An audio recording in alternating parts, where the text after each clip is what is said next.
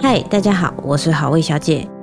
等待广告过去，对你来说只要几秒，但弱势的等待却是没有期限的。联合劝募支持十六种以上弱势，一份捐款帮助百万人。现在点开下方的链接，让他们等待的希望可以到来。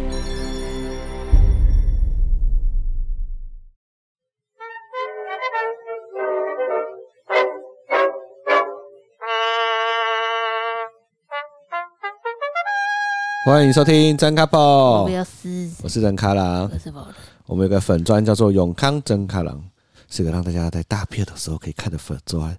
那个如果每次都要看粉砖发我残的大便的话，大家应该已经憋到死掉。最近最热门的发文就是巧虎波波。哎，对啊，那个我原本只是想说，因为最近最热的事情呢、啊，我觉得如果现在很多听众是家长的话，一定都知道。呃，巧虎要转型嘛？那我那时候只是想说，我靠，网络上都会说什么转型啊，数位转型啊，但是有些事情纸本真的无法取代啊，对不对？对啊，真的。那时候我就随便列了几点，那这真的是要当爸妈才会知道它纸本的好处嘛？比如说，我这边可以快速跟大家，搞不好有些听众不知道我们有粉钻，所以我每一集都讲，每一集都讲，对不对？然后我那时候是觉得，那不然我们可以来聊一聊我自己觉得点嘛。第一点就是那个贴贴纸啊，我觉得贴纸可以撕撕贴贴，其实蛮有趣的。因为我觉得贴纸这件事情啊，可能有些呃没有当爸妈的听众，他不知道它到底有什么意义。但是我觉得贴纸就是让你跟小孩子可以很简单的互动，这件事情超重要。巧虎他会设计很多的那个跟日常生活有关的贴纸啊，比如说现在要过年。他就会设计那个贴纸是红包袋，那你就是可以说哦，那你把那个红包袋贴纸给小朋友，小朋友就可以去贴到，比如说他说恭喜恭喜，然后红包就给他，就是这这是一种互动的模式，因为他可以重复撕撕贴贴，其实小朋友很喜欢。对啊，而且那个什么啊，我们已经买过市面上很多贴纸的本本。就想说，哎、不然就虾皮买一下贴纸布，就让它可以重复贴。但其实那个几乎重复贴的几率非常低耶，几乎都贴一次就撕不起来了。或是他撕的时候就那个不是他贴的地方破掉，是贴纸破掉。对啊，它其实是需要一点不同的材质，它才会比较好撕贴。对，那再来就是我觉得这第二点是我自己很有感触的，就是你完全不用担心电量的问题，因为有时候你要出门才想起要带平板，平板通常都没电。那你没电，你就没有办法用你的手机啊？对，就是我的手机。那再一次开车的时候，在后座的时候，你如果真的想要让它放平板啊，只要我一稍微刹车一下，那个平板可能有可能会飞起来打到小朋友，哎，其实超危险的。就你没有办法在车里面让你小朋友安心的看平板。我现在尽量都不让他在车看平板。之前有一次很崩溃，就是他小时候很讨厌坐起坐的时候，有些用平板镇压在学睡的时候。但之后我就觉得平板真的很不 OK，因为那个光线什么很容易近视，所以现在几乎都是拿书或是点点读书啊、声音书在跟他互动。而且车子还会震动，对啊，所以你会觉得他对他眼睛的伤害很大。没错，对吧？然后再来呢，就是不用怕摔啊，这也超重要的。你的平板啊、手机啊，你被它摔到地上，你就只能祈祷它没事而已。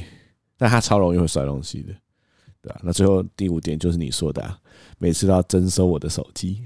我们轮流啦，通常。对啊，所以纸本真的有很多无可取代的好处啦。但是呢，听到这里啊，跟大家讲两个背包。第一个，因为我这篇发出来之后啊，我的那个私讯啊。有超多家长在跟我说，告诉我要怎么样破解，就是要怎么样续订什么的。不好意思，乔莲自发声明了，所有续订方案都结束了。没错，大家各种想的招式，什么创一个新的账号啊，重新定啊，把小孩子什么你现在几岁，把未来都先定下来，什么不好意思，全部都没有了。你知道妈妈群组已经开始出现一种收购热潮，哎，你说收购超扯，就是二手群组里面都在争巧莲智的幼幼版，因为现在大家有宝宝嘛，然后就已经在争巧莲智幼幼版全系列套书跟玩具，就大家都已经在开始收购了，就变成这种稀世珍宝，哎，真的，它瞬间的那个价值变高了。对啊。然后第二个背报是什么呢？这个巧联智啊，两百个员工，据报道已经辞了一百九十个人。其实差不多了，一百九十二个。对啊，其实我有点那个小难过，因为那个客服阿姨啊，他们其实巧莲智背后，你有你你的那个订阅后面都会有一个你专属的专客服专员，然后都是那种感觉做很久的阿姨。因为我之前就跟那个阿姨通过几次电话，因为要订阅嘛，然后她就感觉得出来她做超爆久，然后对巧莲智的商品很熟悉。然后听说，因为最近群主妈妈，你知道我所有来源都是群主妈妈，大家都很焦虑，然后都疯狂打客服，疯狂赖客服，然后都没有客服回应。他们太累了吧？没有，应该是被之前。哦，被之前了。对啊。哎、欸，其实，在过年前被之前很 很难过哎。对啊。然后说到那个，你刚刚说到那个巧莲智的客服啊，我就看到我的朋友分享一个很好笑的事情。他说他小时候有一集巧莲智，就是有写说欢迎大家可以打电话去找巧虎聊天，就是他里面有大家讲到这样，然后他就以为那个客服的电话就是可以找到巧虎。所以他就打电话过去，然后就是那个客服阿姨接起来，然后他说他就要，他就说我要找巧虎，然后你知道阿姨回答什么吗？巧虎在睡觉，我是巧虎的好朋友，请问你要跟巧虎说什么吗？我可以帮你转达。很专业，对，就是专业的。对我我在猜，应该是他们。每天应该接到超多小朋友打电话来找巧虎的，所以还是他说他就很很公式化的说啊、哦，我是他好朋友啊，你有什么话跟巧虎说，你跟我说就好，他在睡觉，很可爱其实。所以他说他一直到国中都一直以为真的有一个巧虎。在那个电话的后面，只是他在睡觉。你知道我去研究之后才发现，其实他们的母集团，日本的集团，他们会定时检视哪一个角色不符合时代潮流啊，抽掉。譬如说，之前我们小时候有一只羊，你没看巧莲智？傲娇羊啊，就是那个玲玲。我以前是看小牛顿的。哦，那你的你的年代比我更前面呢，因为我的长辈才是看小牛顿。对啊，我们都是看巧莲智哎。还有我们家以前是买那个有一百本小书，有一百个问题。我们家都是巧莲子，我都听巧莲智。我很少看巧莲子，对啊，然后据说那个玲玲就是因为被家长投投诉有公主病，所以她在某一集呢就出现了。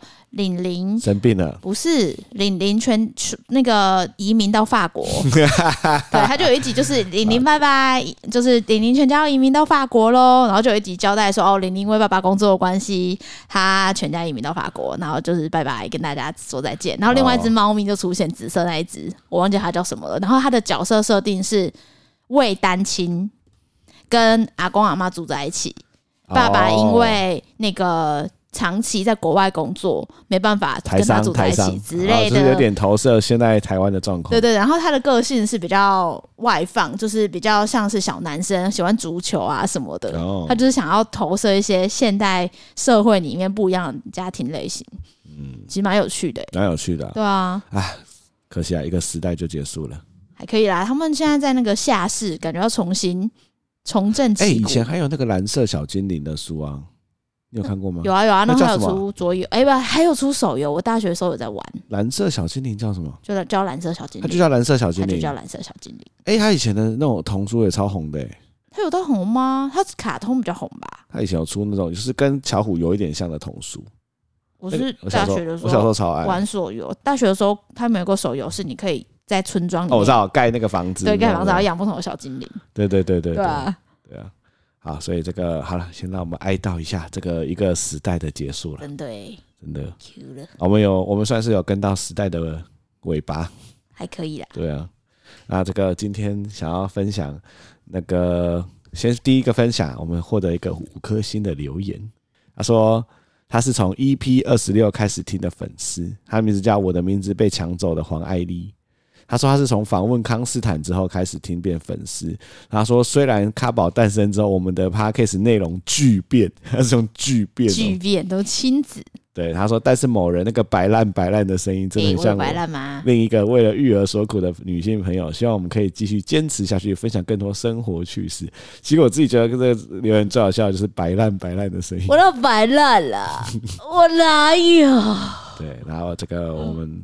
我们也完全承认，我们最近才刚刚在聊到，就是我们的 podcast 的内容真的是在小咖宝出生之后巨变，但我觉得蛮合理的原因，是因为我们 Podcast 本来的初衷就是想要分享我们日常生活遇到有趣的事情。那我们既然已经有了小朋友之后，我们总不可能全部都在聊跟小朋友无关的。对啊，因为我们生活就是小朋友啊。对，因为我们无后援，所以我们生活就是跟小朋友有关。你知道我们昨天，因为我们这周是 social 周，就每一天都有不同朋友来。然后昨天整课堂的朋友就来，他就在观察我们的日常。嗯，他就先看我们吃饭，他说他觉得很像在看时间。对，他说：“哎、欸，你们吃饭。”这么忙哦，都不能好好吃。我说哦，对啊，对啊，对啊。然后就一边帮小卡宝亲他吐出来的橘子什么的。对，然后我听到你们就是不是吃完之后你们就去玩嘛？我这边收，我就听到他说什么，你跟他玩车车，他玩三次大概就已经极限了。就是我朋友觉得陪小朋友玩个车车大概三轮，因为那个车车就是你要把车子一直放到停车场，放完之后按一下之后，它车子会全部冲出来。就它就是一个前面前置作业很长，但是爽的时间很短的一个。玩法，然后我朋友就说他才陪他玩三次，他就不行了。然后我跟他说，其实我们没有特别厉害，因为我大概玩三次之后我就会睡着，我就专门睡着。然后小咖宝就会来叫我爸爸爸爸，然后嗯嗯嗯，然后他就会很识相的自己玩，对吧？然后就会等到你来的时候，对，你就会用一种很莫名其妙的好气又好笑的表情看着我们两个。对，我就想说你又睡着了，对。天呐，你又睡着了？没错，大概是这种感觉。那我们今天我要现在分享几件有趣的事情呢。第一件事情呢，就是从这个礼拜开始，我在晚上陪睡的时候，小咖宝毛越来越多了。真的假的？真的，从这礼拜开始。真的吗？这礼拜吗？从这礼拜，我分享两个。第一个是我，我之前呢，不是都会带着那个耳机听 Podcast 陪睡吗？就是我觉得这样我才有事做，报纸在里面陪睡真的干爆无聊的。然后他昨天晚上，他就在那边要睡不睡，要睡不睡，爬过来，然后他就爬过来，一直他就看着我，然后指着我他自己耳朵，然后就一直指着我，然后指着他的耳朵，他就他有看到我的耳机耶，然后他就一直指，然后就要想要拿那个 AirPod，我就觉得我靠，他怎么看得到？这是第一个我觉得惊讶的地方嘛。反正他现在就是不好好睡了。然后第二个是前天，反正他也是在那边不睡觉。他只要有感受到你有看他，或者是你有跟他想要玩，他就会整个精神都来了。然后我前天的时候，就是他又在那边没事，他就是会翻来翻去，翻来翻去，然后突然就坐起来，啊，就想要看你在干嘛。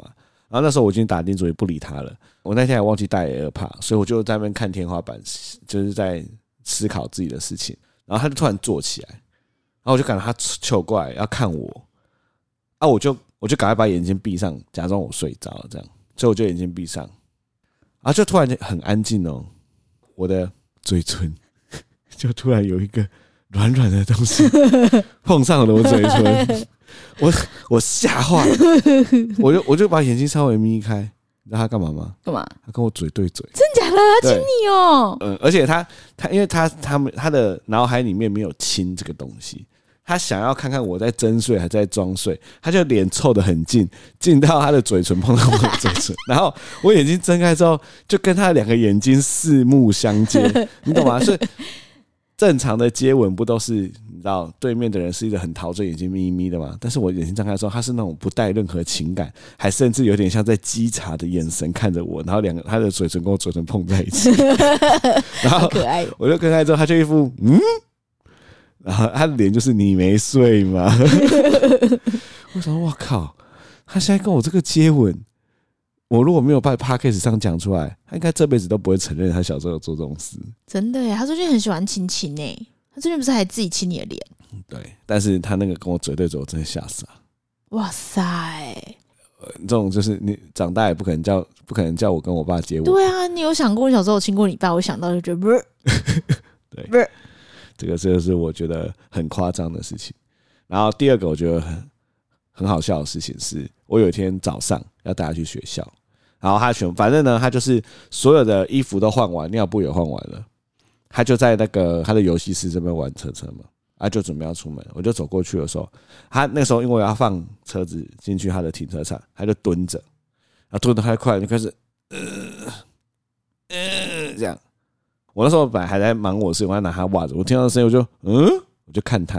然后他他在大便的时候脸不是都会变红，然后就会有那个大便脸嘛。对，嗯，我就看，嗯，我就看他这样子，我也没有讲话，我就嗯，然后他跟我说什么？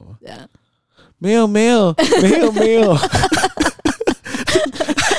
他直接跟我说没有没有没有没有，看 我快笑，我要笑出来。我说你是不是有便便啊？没有没有没有没有没有没有，可能自己玩车车。然后就说嗯，可是爸爸刚刚有听到便便的声音呢。没有没有没有没有没事没有没有。然后又走过去呃那个检查，说那爸爸检查好不好？然后他就说不要，我就觉得他很好笑啊，我就把他的那个裤子拉开。炸死！哦，太猛了！因为他就是蹲下来的那个动作让他想大便，但是我觉得他那个没有没有没有，而且我什么话都还没讲，我是嗯，他居然否认，没有没有，还摇手哎，他最近不知道为什么很讨厌就洗屁股，先否认再说，他都不会承认他有大便。对啊，然后他也很讨厌被吹头发，也很讨厌被换尿布，对，也很讨厌被换衣服。对，对我觉得那是因为。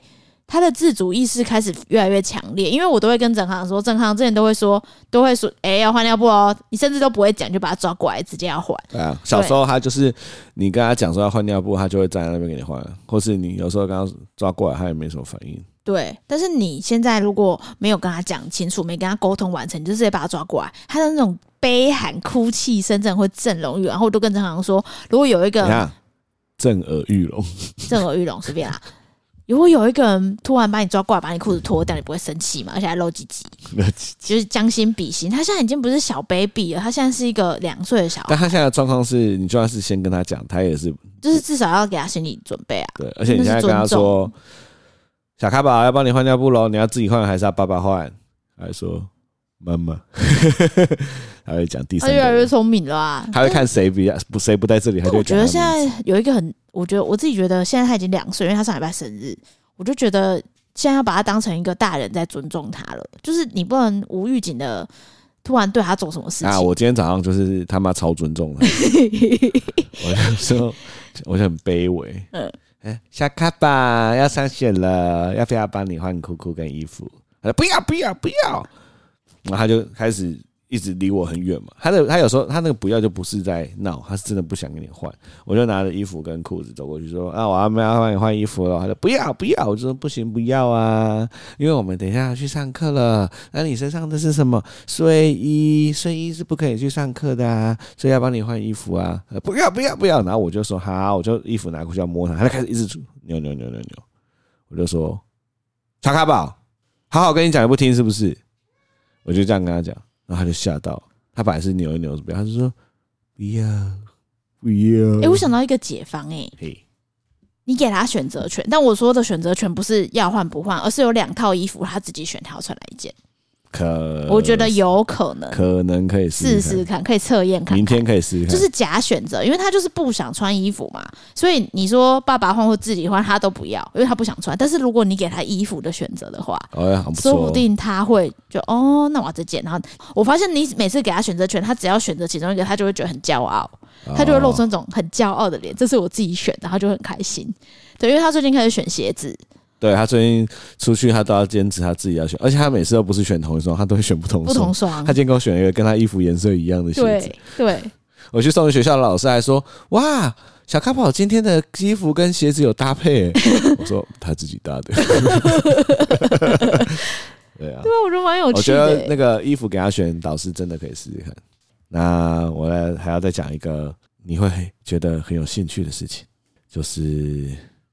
我有一天不是做做噩梦吗？哦，对啊，我是不是都还没跟你讲到底做了什么？你就是要卖关子啊！对，那个反正我在梦里面呢，因为睡得很熟嘛，然后我在梦里面有回有记忆的时候，其实我是在那种有点像是欧洲的呃河岸边，河岸对河岸边，然后很多人，然后那时候我在跟你，我要打电话给你，然后我拿起我的手机，手机只剩五趴。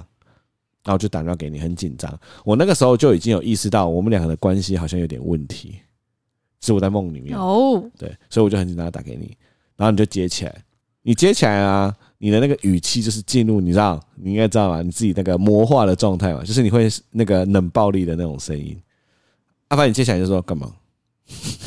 选项想吧，对啊，干嘛？啊，我就说你到底怎么了？这样，然后你就说。没什么啊，就觉得我们我们俩好像没有很适合，你好像对我没有很好，这样就是很冷淡。然后我那时候听到这句话，我直接崩溃啊！我直接那个赵又廷的崩溃啊！我就说，我我我每天都帮你买早餐，你说我对你不够好，我都有早上都有送小孩子去学校。哎，我真的这样讲啊！然后我就一直，而且我在梦里面一直强调我有帮你买早餐，看超好笑。然后你就完全冷暴力，你就不回我。然后场景一换呢，就换到我们家的这个床。反正我就是回家，然后我回家就发现，我应该要我躺的位置躺了一个人啊，谁谁谁？对，我也想我说那是谁。然后你就躺在你原本睡觉的地方，你用被棉被把这个脸盖住。然后我进去里面之后，他旁边的那个人就很警戒，然后把头抬起来。谁？那时候看的时候谁？谁？苗博雅。我觉得苗博雅蛮帅，但我不会想要跟他上床。对，我那时候想说，我现在想说是苗博雅，苗博雅对。然后重点是，我就一进去嘛，哦，他就起来，他就是那种保护自己另一半的那种表情。他说：“你想干嘛？”这样，我就说：“我我来问他要吃什么早餐。”你真的很 care 早餐你？我就说：“我来问他吃什么早餐。”你就是那种明显醒着，但是你不想要看到我的那个氛围哦，在面交给我的律师处理。对，就那种感觉。然后苗博雅就一副在律师保护你的样子，因为他藏在我我的位置上。他是我聘的律师。我刚我就说想要问他吃什么早餐嘛，这样。这时候你就不反应，你就没有回应。然后苗博雅就说他们要吃啊，你你可以先走了。哦。然后我就。这这这，你知道内心的那个酸酸楚感嘛？就是啊，竟然被这样对待，嗯、我就准备要走。这时候你就突然发出一个声音，嗯，就嗯嗯嗯啊，我就啊，那就你好像在点餐，奶油贝果，然后就呃，然后我就听不太清楚。哦，我就说，因为你知道那个时候的我在梦里面的感觉很很深刻，是那个时候你是我最熟悉的陌生人。啊，所以。我又不能用平常跟你讲话的方式对待你，那就像是你分手之后遇到你的前一任一样。就我不能用熟悉的方式说：“哎，某人你在说什么？”不行，我就说：“呃，请问你说了什么？” 什么啦？我就说：“请问你说了什么？”哦，然后你就口齿 不清。对，然后我就有点还是有点听不太清楚。然后这时候苗博雅在旁边说：“热拿铁去冰跟一个贝果啦，你耳聋哦。”这样，苗博雅好凶哦。对，然后我那时候心里面真的很心酸，哦，又有点生气，哦，你知道为什么要生气吗？为什么？热拿铁去杀小兵，我在梦里面印象超深刻。我我想我常常呛他说热拿铁要去什么病，而且你只是噜噜噜噜，怎么可能讲那么多东西？哦，对，我就觉得他有点越俎代庖，哎，可以这么说吗？啊，就是。也可以啦，就是解读我的意思。对，就他有点，就是他自以为在解读，你就很生气嘛。好嘞，但我还是默默的就去买 铁去冰，还有一个贝果。这个就是我的噩梦，所以我就醒来了。哦，醒在这边哦。醒的时候，我就会发现，我就发现，哎，还好，一切都是梦。蛮巨细靡遗的。对啊，是不是？这可以说是噩梦吧？哎，我今天正想因为这件事情，就是也想分享故事，哎。啊，就是因为其实每天早上卡郎都会早起来嘛，然后就是处理小卡宝一切，跟送他去上学啊，还有你最 care 的买早餐。然后你不是都觉得我在里面睡觉嘛？但其实我有时候都会在那边听你们两个到底在干嘛。哦，对，所以我今天突然觉得你真的是一个很棒的爸爸，可以哦。还有还有老公啦，就是因为最近看到很多那个呃女性友人他们。刚好都经历生产，就二胎嘛，生产，然后或是小 baby 一胎，呃，或是小 baby 要出来等等的状况，然后我就觉得那个什么啊，女生生小孩真的很辛苦。我我有时候有一段时间就觉得，天啊，就是我这怀胎十月，然后经历那么多痛苦，然后生小孩还这么痛，我真的觉得值得好好的休息一下什么的。我就会觉得你有把这个。照顾的责任担起来，欸，就是早上，因为我不是半夜都被他吵不能睡嘛，就睡眠品质很不好。那我就觉得你很棒，你早上都有好好的照顾他，欸。怎么说？你要讲个例子，就是你都会就是带他出去说喝牛奶呀，啊，然后用包子、用馒头啊，然后帮他换衣服、清大便什么的啊。尤其是我发现这种情感，在你有亲他大大便的早上，我会觉得特别的感激。我就看到一补赛放在厕所，我就觉得今天有大便哦。然后你早上我帮他清大便哦。哎、欸，大家可能有点难想象，早上起床带他出出门上学到底有什么困难的？我想真的很复杂。你起床之后，他第一个就是你要先赶快帮他蒸包子，因为馒头或包子，你想你要赶快先蒸诶。因为它蒸需要一点时间，对，然后你就要赶快把他的那个牛奶要先弄热，那这个时候呢，他就会开始，因为他他他早上起来，他不会先说早安，他会先说包。包面包。奶奶什么，他只有想吃的东西，他就念过一遍，所以你要先赶快先要满足他嘛，他这时候他通常会走出来，他开始那边乱走，然后乱看，看到什么都想吃，所以你要先把他安抚好，让他坐在他椅子上，拿他想要看的书啊或者什么的。然后通常这个时候他心心情，因为他想吃东西，他情绪不好，他就开始乱乱弄东西，这样，那你就要安抚他啊，先把牛奶弄热了啊，赶快赶快就去把他牛奶倒到他喝的杯子里面，然后先奉给他皇上请喝奶，然后他就会开始喝嘛，喝喝他就会喝完就会开始说他要吃包，然后这个时候呢，你就要赶快利用这个时间，因为包通常还没蒸好。你就要利用这个时间说啊，我们要吃面包啊，吃馒头，OK，没问题。但我们可以先吃药药，然后你就要去用药。然后他现在药又他妈超麻烦，又要什么？要冰箱还要打开，然后还要在药里面还要试墨，然后那个药呢还要再另外用另外一个装药的再来装那个试墨，要带去学校，然后还要用药给他吃，然后吃吃之后，哎，面包就呃那个馒头就好就跳跳起来正好。而且你知道他现在只要听到那个电锅跳起来声，他就会。当 馒头，他就他自己会这样讲，然后我就赶快去啊，就是戴个那个防热手套，赶快把那个电锅拿起来啊，拿起来之后呢，就要把那个馒头弄下来，弄下来之后，赶快去拿剪刀，要把那个馒头剪开，因为你要剪开它比较快凉。啊，剪开之后，他通常就会过来很急要吃，然后他就被烫到，他就烫烫烫烫烫，啊，就要赶快拿电风扇再把它吹凉。啊，然后这时候呢，就是可以稍微休息一下，你就把那个稍微凉一点的馒头给他的时候，他这边吃，他就会直接哈吃哈吃，你就坐在旁边，就是看着他吃东西很幸福的样子，你就会突然觉得很有意义。真的，我今天早上就是看他在吃那个馒头，然后说一直说好吃的时候，就看旁边一直笑，笑到他有点尴尬，还看 还看着我笑，父子俩相视而笑，然后反正他就开始吃，然后吃是他通常开始。有点饱的时候，他就开始在那边乱弄，比如说面包、呃馒头就吐地上啊，然后就把磁铁全部弄到地上啊，这样。这时候你就要开始跟他说：“啊，我们要一起捡呐，要干嘛干嘛的。”这个时候你还帮他换尿布，我以为你尿布都是后面换，没有，早上起来要先换一次。啊，这个时候通常他吃完就开始拉屎，啊，拉屎的时候你就要赶快就说：“啊，那我要带你去厕所啊，干嘛的？”我觉得拉屎是一个早上整个行程里面最烦的 X 因子，因为我以为他最近拉屎频率降低了。我觉得那就是一个赛局，是一个博弈。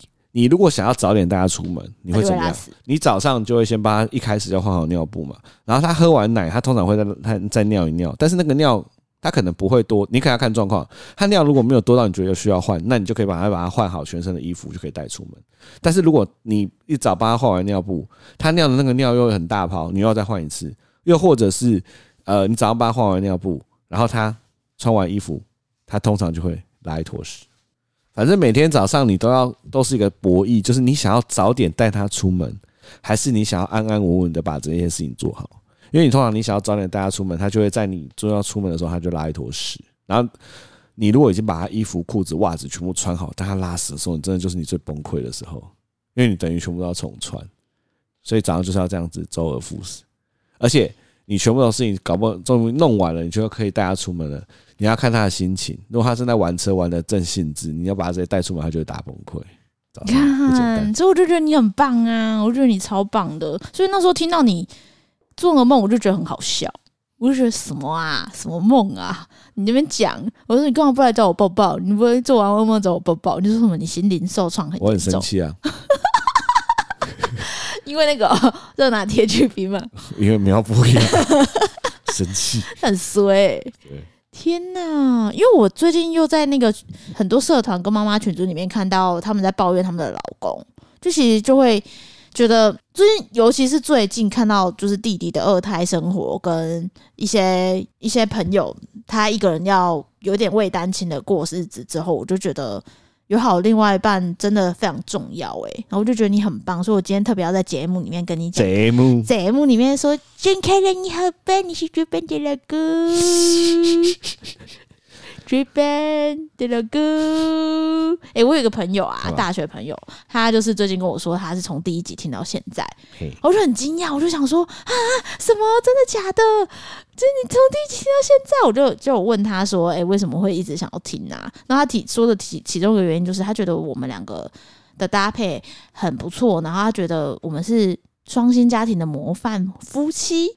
然后我就说没有啦，其实我们有也会为了一些那个生活的琐事或录音的事情吵架什么的。然后他就说，哦，他就觉得觉得还是觉得呃我们录的内容很不错什么的。然后我就觉得可能是因为我们在录音的时候，其实也会表达一些比较真实的情感之类的。哦，有也是有可能。对啊，就是这些都是很真实的生活细节。没错，我我我是觉得好像没有什么事情是一定要对方做或是什么的，我就觉得互互补很重要了。对啊，真的。对，就是哦，还有一个关键点，这是我一直在强调的事情，就是转念。我常常在早上会被小咖宝弄到很烦的时候，我就把我自己静下来，然后看着他，然后我就觉得他真的蛮可爱的。就是你你你本来那个烦躁的感觉会被冲散。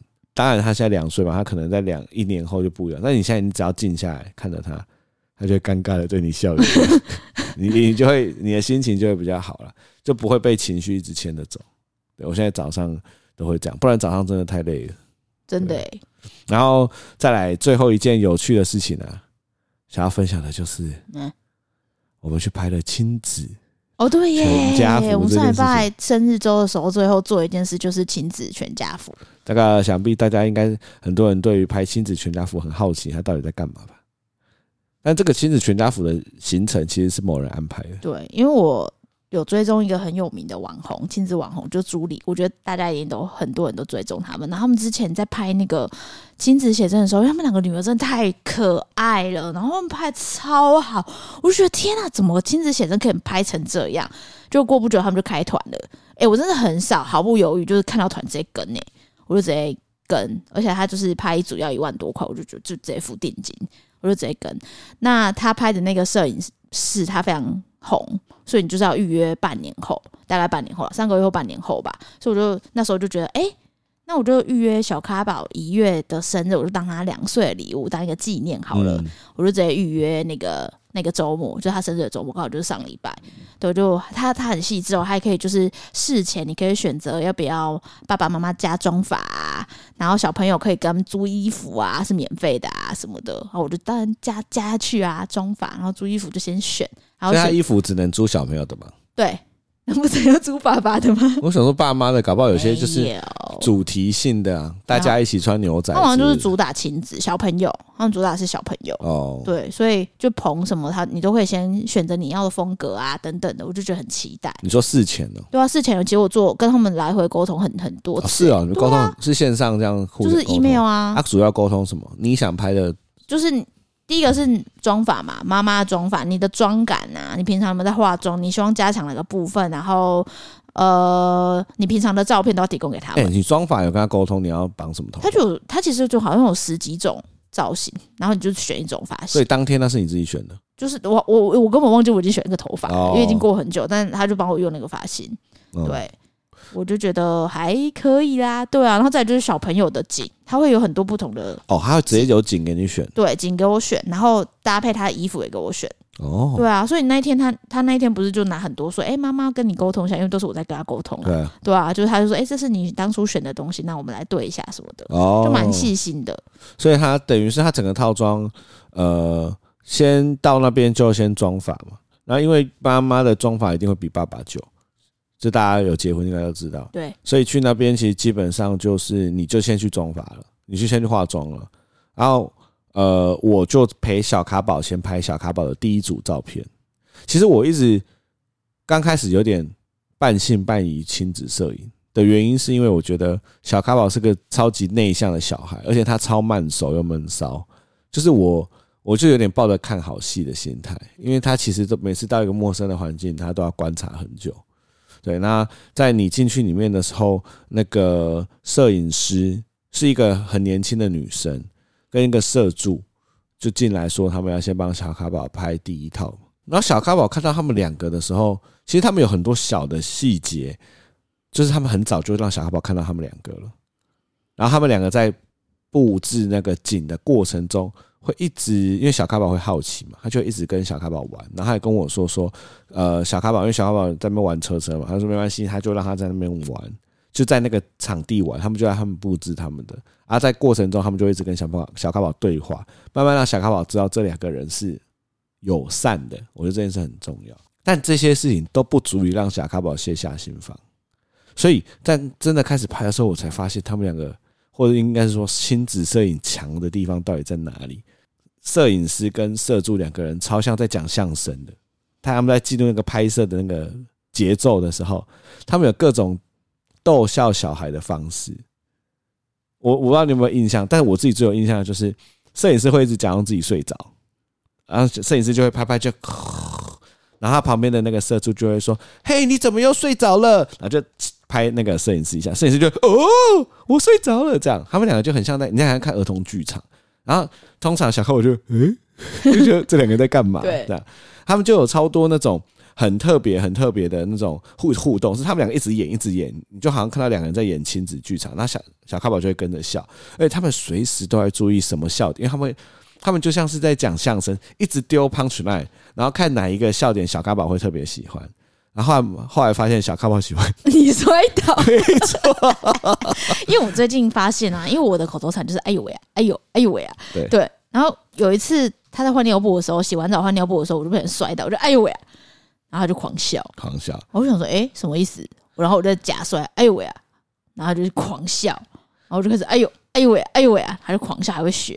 对，所以在那个其实他们就是一直丢嘛，比如说什么摄影师睡着啊，然后比如说那个摄助学猴子猴子啊，叽叽叽叽啊，然后两个人突然啊这样子，他们会用很多的那个行为嘛，那小咖宝的脸上都逐渐母汤，就是没被没被逗笑的感觉。这时候我在后面啊，我就想说，哎，不然我假装跌倒一下哈，然后呜喂喂啊这样，那小我就嗯。然后他的嘴角就抽动了一下，就他还在，他还在惊，他嘴角就抽动了一下。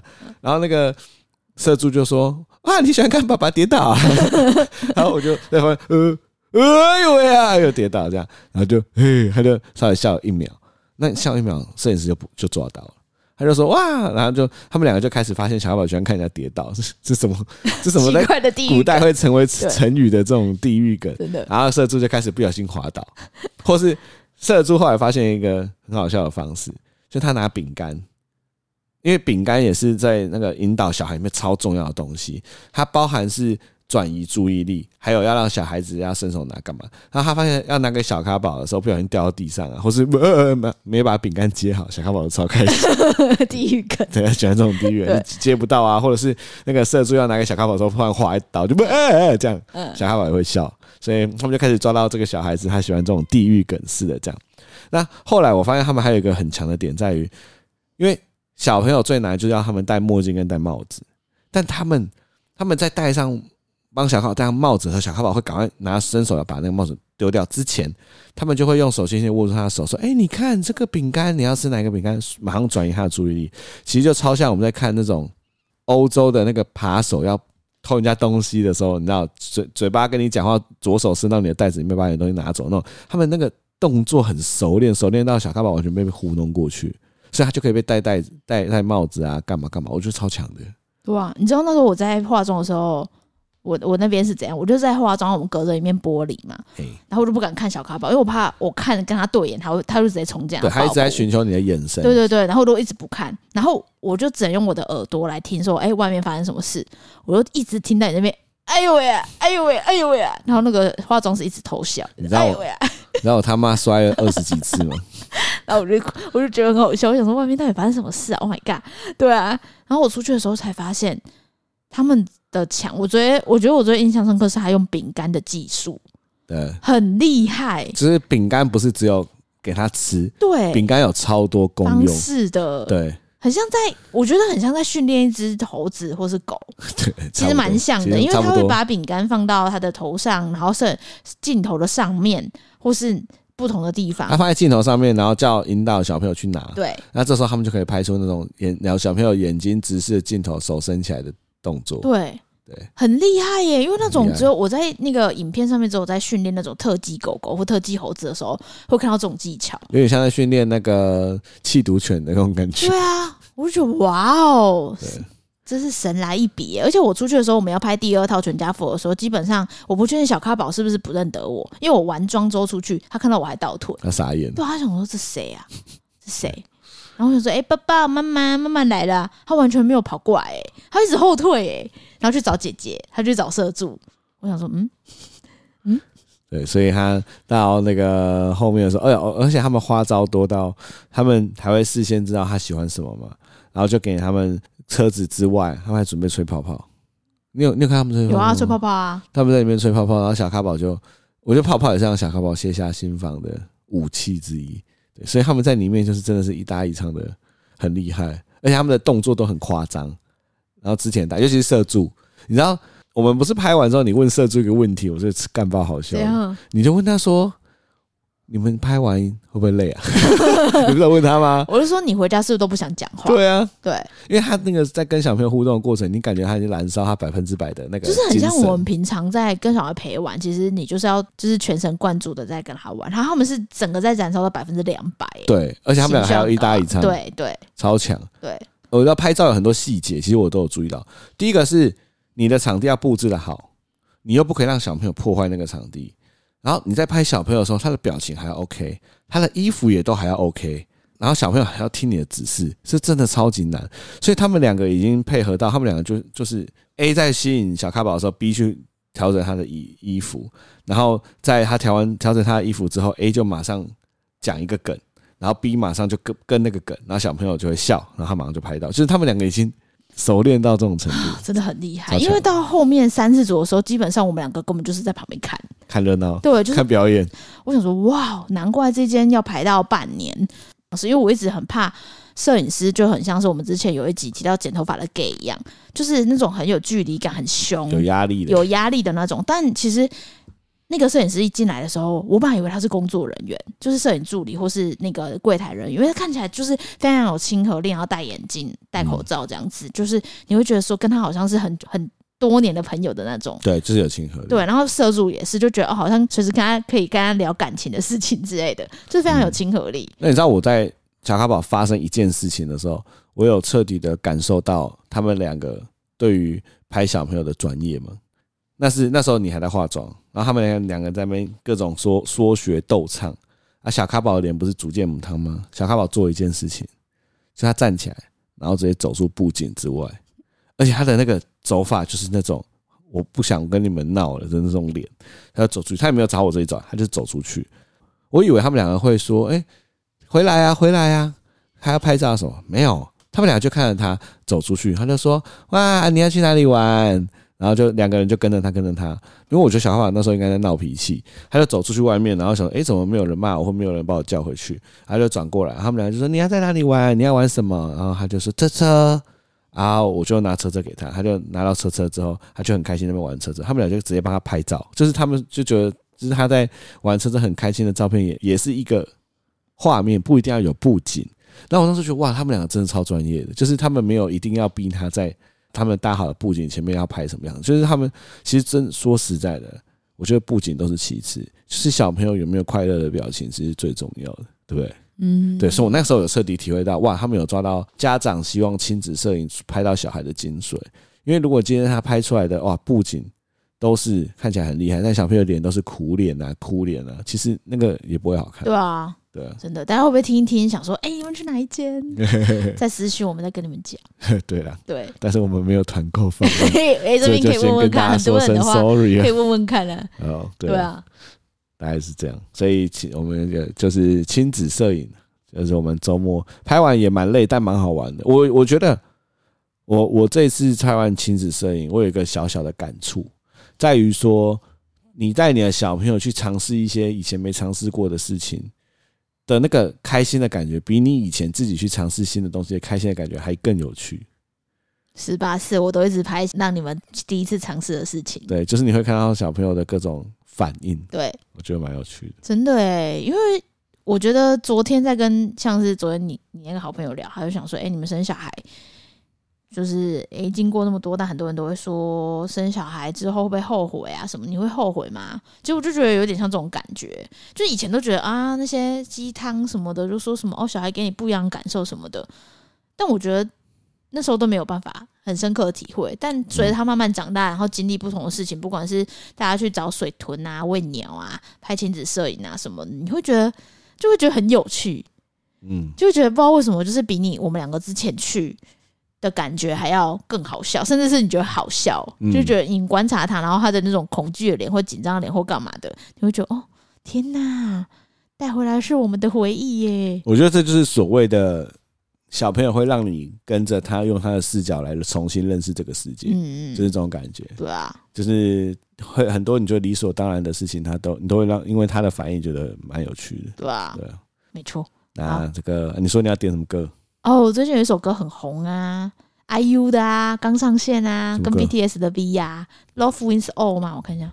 我有看到很多人都他的 MV 对不对？你你看很多人推他的 MV 对不对？因为 MV 说真的拍超好的，然后里面在讲说，就是一个世界末日那个 MV 啊，在讲世界末日，嗯、然后 IU 在里面饰演一个听不到的女生，哦是哦，对，然后 V 是单眼失明，就他们都有缺陷，对，那里面的那个杀人机器就是方块。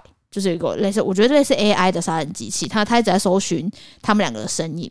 那他们透过一个摄影机，就他们捡到一个摄影机，从摄影机看出去的世界是还没崩坏前的世界。那它里面其实有很多含义，就譬如说那个，嗯，他们觉得那个方块，就是他们方块其实是世俗的眼光，然后世俗眼光总是会迫害那些有缺陷的人，譬如说身体有缺陷啊，哦、什么有缺陷，歧视，歧视，对。对，那他们在摄影机看到的世界是那个没有歧视的世界，反正他就有呼应他的歌名，嗯，然后他 MV 拍的非常之唯美，唯美，对，歌非常好听，就是他因为 IU 很正嘛，然后 V 又很帅，所以他里面就是世界末日感跟那个最后的绝望，好像哎可以爆雷吗？反正最后就被追到了这样子，然后我觉得看完之后你就觉得哇哦，这是电影吗？天哪，拍的规模之。强大哎、欸，我就觉得蛮推荐大家去看的 MV，然后他的歌也蛮好听的，而且这首歌在讲爱嘛，所以就很符合今天，对不对？郑开朗怎样？我爱你，什么奇怪的？其实我觉得我一直在那个表达爱这件事情没有很吝啬，因为很多人都会，你知道，就是比如说我一个酷妹朋友，她就说她从来不会跟她男朋友说，他们交往很久，他们很少说什么。哦，我爱你，爱你什么的，嗯，对啊。但是其实我私底下应该是一个超常把爱你爱你挂在嘴边的人吧？蛮常的，对啊。没有没有，你不是把爱你爱你挂在嘴边，你是把你今天没有说爱我 挂在嘴边。睡前就说你是不是忘记讲什么？你是不是讲什么才能睡？